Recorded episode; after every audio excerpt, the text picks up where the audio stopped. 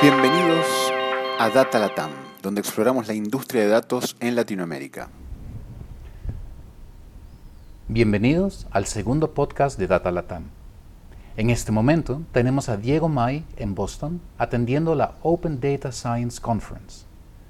Entre la charla que él mismo da y el caos que viene con participar en un evento de este porte, Diego busca científicos de datos y personas con conocimiento íntimo del mundo de datos abiertos para hacerles entrevistas. La primera entrevista es con Miguel Paredes. Miguel en este momento trabaja en su doctorado para MIT en el grupo CSAIL, el Laboratorio de Ciencia de Computación e Inteligencia Artificial de MIT. Además, contribuye a las actividades del Centro Martin Trust, el cual está formando una nueva generación de emprendedores con un enfoque en datos. Ok, le pasamos el micrófono a Diego en Boston. Bueno, aquí estamos con Miguel Paredes. Miguel, ¿por qué no nos contás un poquito de vos, eh, tu nombre, qué estás haciendo y después hablamos un poco de tu background y demás? ¿Qué tal? Soy Miguel Paredes, estoy en MIT haciendo un doctorado interdisciplinario en Data Science and Decision Making Under Uncertainty, básicamente enfocándome en cómo usar herramientas de, de analítica avanzada, de Machine Learning para atacar problemas eh, específicamente dos. Uno en temas de salud, cómo podemos predecir mortalidad, cómo podemos predecir cierto tipo de outcomes médicos y también en temas de real estate, cómo predecir cierto tipo de indicadores en el campo de, los de bienes raíces, de real estate. Perfecto, ahora nos vamos a meter un poquito más en el detalle de todo lo que estás haciendo, pero ¿por qué no nos contás un poco de tu background, de tu contexto, de qué es lo que hiciste antes, eh, qué estudiaste y cómo llegaste hasta acá?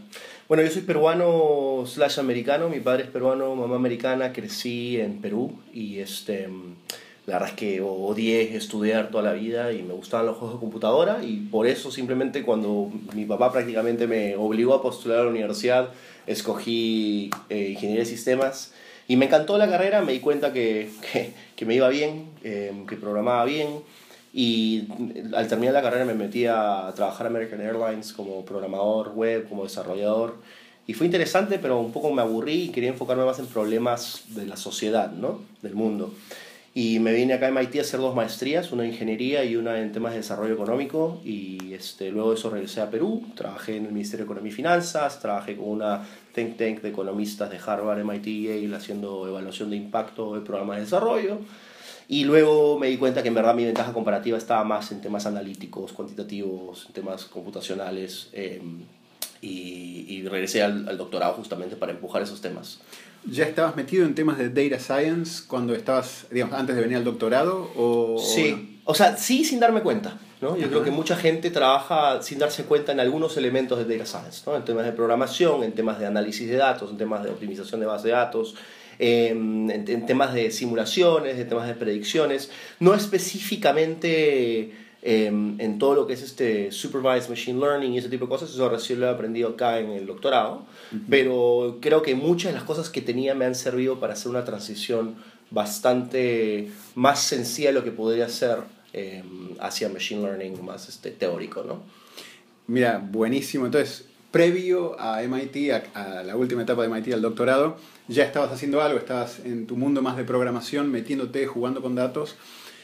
¿Qué específicamente estás haciendo acá? Uh -huh. Digamos, ¿qué, qué tipo de, de, qué tools usan, qué algoritmos usan, uh -huh. qué cosas en Machine Learning están viendo? Eh, ¿Por qué no contás un poquito sí, de eso? Claro. Que va... Mira, yo estoy ahorita enfocándome en, en, la intersección de estadística y modelos econométricos y modelos de machine learning. ¿no? Uh -huh. Entonces, el, el, el, típico acercamiento de un, de un modelo econométrico es eh, construir un modelo que, que, que, represente muy bien el fenómeno que se quiere estudiar. Entonces, hay mucho interés en entender y explicar la causalidad. Eh, Date un ejemplo para que... Por ejemplo, en salud. El, el, yo estoy trabajando con una base de datos de, de UCI, de unidades de cuidados intensivos. Y básicamente lo que estoy mirando es pacientes que tienen septicemia y quiero, queremos entender cuáles son las condiciones de los pacientes que hacen que sean más propensos a morir o a pasar más o menos tiempo en UCI. Y esto sirve para tomar decisiones médicas de a quién se asigna, a quién se ingresa, etc. Entonces, en este contexto de esta data, un modelo econométrico podría mirar a pacientes de septicemia y ver qué pacientes reciben un tipo de tratamiento, digamos, diuréticos, versus pacientes que no reciben ese tratamiento y tratar de entender cuál es el efecto causal de los, diuréticos. ¿no? Y eso es lo que tradicionalmente haría un modelo econométrico, sería una, una regresión tradicionalmente y se buscaría estimar ese efecto. Lo que estamos tratando de hacer es integrar a este tipo de acercamiento econométrico un modelo de, de, de machine learning en el cual podemos usar modelos para poder predecir la mortalidad. Cómo podemos predecir quién va a morir y luego entender cuáles son los predictores más importantes en explicar este outcome de interés. Entonces, lo que estamos tratando de entender es la relación teórica que existe en, este dos, en estos dos tipos de modelos. ¿no? Si, si es que yo puedo predecir bien que un paciente con ciertas características va a morir o va a vivir, la pregunta es, ¿debería yo poder observar que los diuréticos es un predictor importante? Entonces, algunos de los modelos que estamos usando son regresiones logísticas, son redes neuronales, son support vector machines. Normalmente la programación la estamos haciendo en R, algunas cosas en Python, pero básicamente ese es el acercamiento, ¿no? Estamos eh, cogiendo de econometría, cogiendo de machine learning y buscando explicar desde ambos lados un fenómeno común. Wow, no, súper, súper, súper interesante. Eh, ¿Cuánta gente que está trabajando en este mismo problema acá en, en, el centro donde estás? Mira, yo estoy ahorita en el Computer Science and Artificial Intelligence de MIT, este, el, el CSAIL, y hay muchísimos grupos, son aproximadamente 75 grupos trabajando en diferentes temas, en temas de Artificial Intelligence, temas de Computer Vision, temas de teoría. Eh, yo estoy dentro de un grupo que se llama ALPHA, eh, que se llama Any Scale Learning for All, que básicamente la idea de ALPHA es usar Machine Learning, pero escalable. Entonces, como que pasa cuando tú tienes métodos de Machine Learning y tienes muchísima data, eh, mucho, tienes que tener consideraciones sobre cómo, cómo escalan estos modelos. ¿no? En, en, el equipo en que estoy somos, somos cinco personas, un postdoc, eh, dos alumnos de doctorado y este, eh, dos, este, maestri, dos este, masters.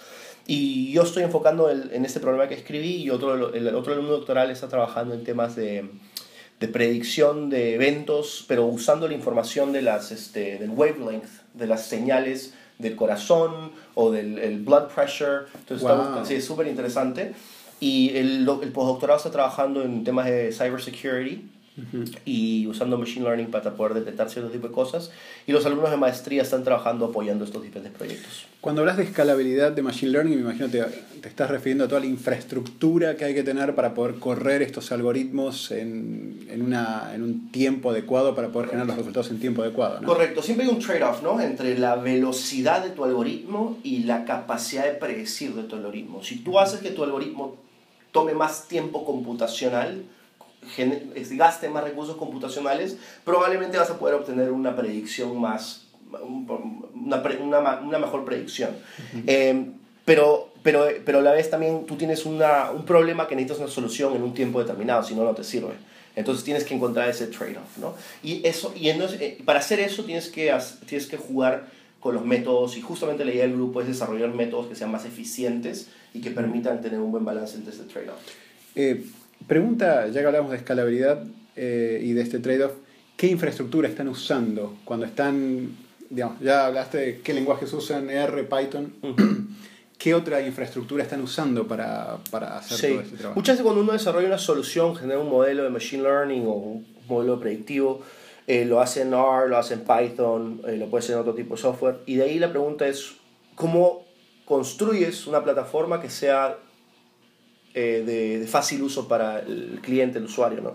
Normalmente lo que hacemos ahí es desarrollamos en Java o en un programa, lo implementamos, el modelo y el front-end para que sea la cara al cliente.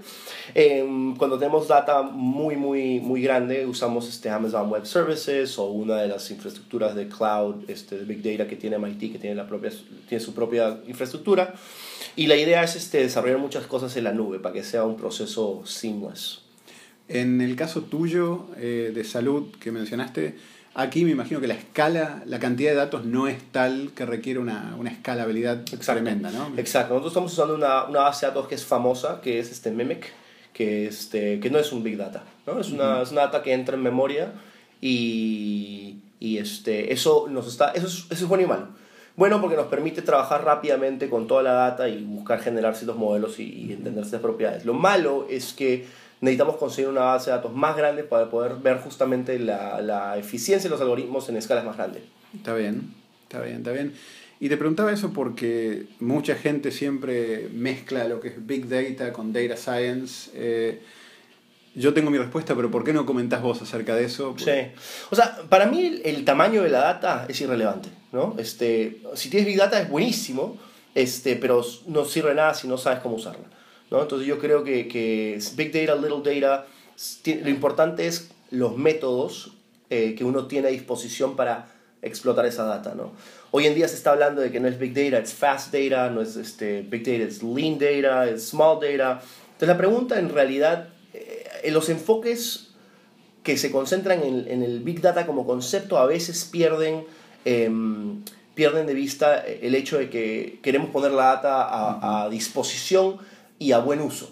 ¿no? Y para hacer eso necesitamos tener buenos métodos y buena infraestructura, etc. Obviamente, tener buena data con buenos métodos es lo mejor del mundo, es el mejor escenario. Este, pero, pero tranquilamente hay muchas empresas que no tienen Big Data y tienen muchísimo que sacarle a su data que no es Big Data. ¿no? Bien. Mira, un par de preguntitas más, así te dejo seguir con tu día, que sé que estás bastante ocupado. Eh, ¿Qué oportunidades ves para Latinoamérica en todo este tema de ciencia de datos, de data science? Bueno, yo creo que es tremenda la oportunidad. ¿no? O sea, según McKinsey, para el 2018 existirá un déficit de 190.000 data scientists en Estados Unidos y de 1.5 millones de managers que entiendan y que puedan gestionar y pedir proyectos de data science. ¿Eso qué significa? Que si Latinoamérica se pone las pilas, como decimos en Perú, y entrenamos, nos entrenamos y preparamos gente, podríamos potencialmente este, buscar eh, atender un poco esa demanda insatisfecha que existirá, ¿no? Exportar capacidad. Tenemos muy buenos, muy buenos ingenieros de sistemas, muy buenos programadores, muy buenos informáticos, y, en realidad el salto de, de, ese tipo de perfil a data science es, es, no, es tan complicado, ¿no? Y también tenemos economistas, tenemos estadistas, tenemos comunicadores, que la comunicación y la visualización es una parte tan importante en data science, eh, que, que, nuevamente pueden hacer el salto a este tipo de, de a la ciencia de datos, y creo que ahí es un, hay un mundo, una mina de oro en Latinoamérica para, poder hacer el tipo de cosas. Una de las cosas que, que, es bien fácil hacer en Latinoamérica es mirar un modelo que se ha hecho en Estados Unidos, que se están haciendo muchos, y copiarlo. Más que copiarlo, contextualizarlo. ¿no? Pero muchas de las cosas eh, del trabajo eh, ya se ha hecho este, como ideation y es cuestión simplemente de adaptar ese tipo de cosas. ¿no? Buenísimo, buenísimo, buenísimo. Eh, última pregunta si estuvieras hablándole a, gente en Latinoamérica, que es el caso, eh, que quieren meterse en el tema de data science, eh, ¿qué les recomendarías? ¿Qué, ¿Qué, es lo que hay que aprender? ¿Cómo aprenderlo? Sí. Definitivamente uno no tiene que venir a MIT o a Stanford a hacer un doctorado. En, yo creo que probablemente para la mayoría de personas, si uno quiere hacer una carrera en data science, es lo peor que puedes hacer.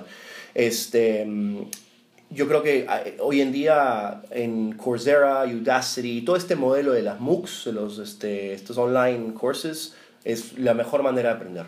¿no? Es este, ir a meterse en esos cursos, hay muchísimos, este, y, y, si uno se da cuenta que tiene ciertas falencias en ciertos campos, puede simplemente eh, ir y llevar otros cursos de estadística, de probabilidades, en, en igual en MOOCs, ¿no? en Khan Academy, etc. Fantástico. Miguel, un lujo. Muchísimas gracias. Un gusto a ustedes.